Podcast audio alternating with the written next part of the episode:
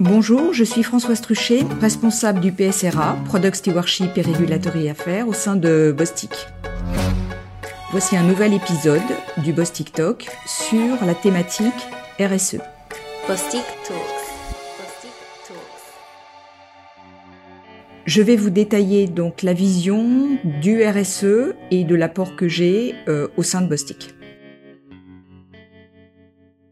Je travaille chez Bostik depuis dix ans maintenant. Ce que j'apprécie le plus chez Bostik, c'est l'indépendance, la variété des sujets et les différentes personnes que l'on côtoie au quotidien.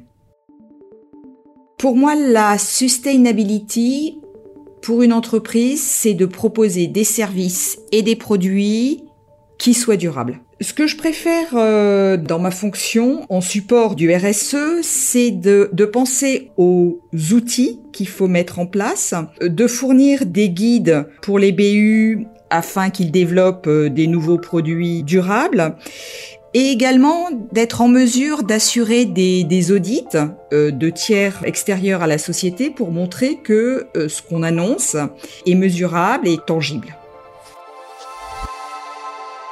La spécificité de Bostik, c'est quand même un marché euh, très varié. On vend aussi bien au grand public que dans des marchés euh, industriels.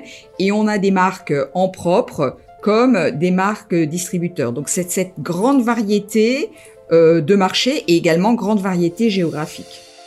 Dans mon quotidien, j'ai hum, à discuter aussi bien avec les BU qu'avec nos fournisseurs de matières premières, puisqu'en fait toute la, toute l'élaboration et toutes les informations qu'on communique sur nos produits finis s'établissent sur la base des matières premières que nous utilisons. Les questions en matière de RSE, en fait, sont très variées.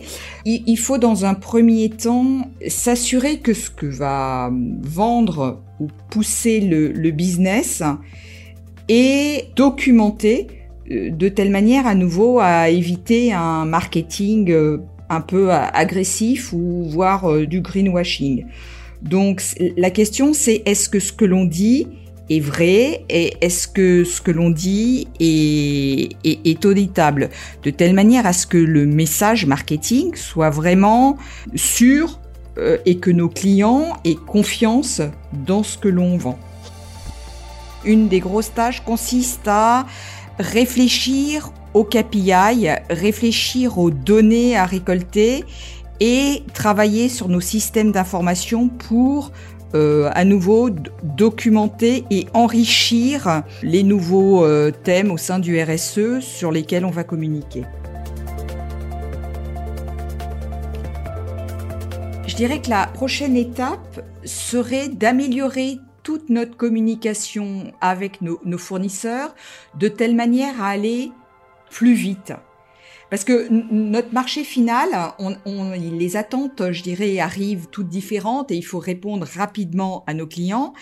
Et donc, il faut être en mesure de documenter et d'aller plus vite dans la recherche d'informations auprès de nos fournisseurs.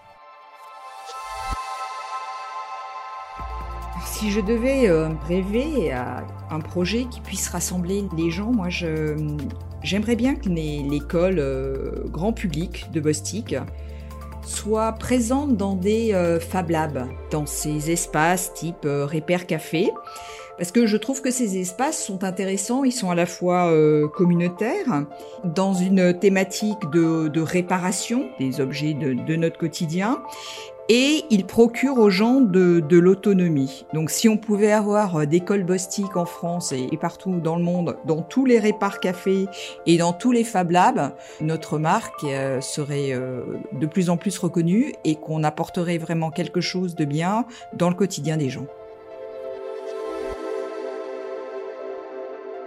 Le projet RSE que j'aurais, ce serait un projet dans lequel une des valeurs de notre groupe, la, simplicité, euh, s'incarnerait dans le RSE.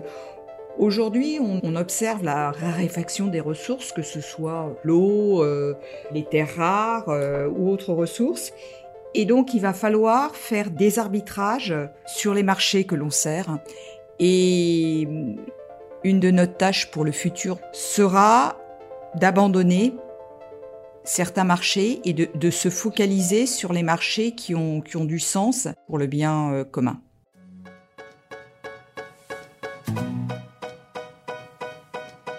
Merci de m'avoir écouté. Dans un prochain épisode, vous écouterez un autre référent qui vous expliquera ce qui se passe dans sa BU et qui, je suis sûre, vous convaincra de l'intérêt du RSE. Au revoir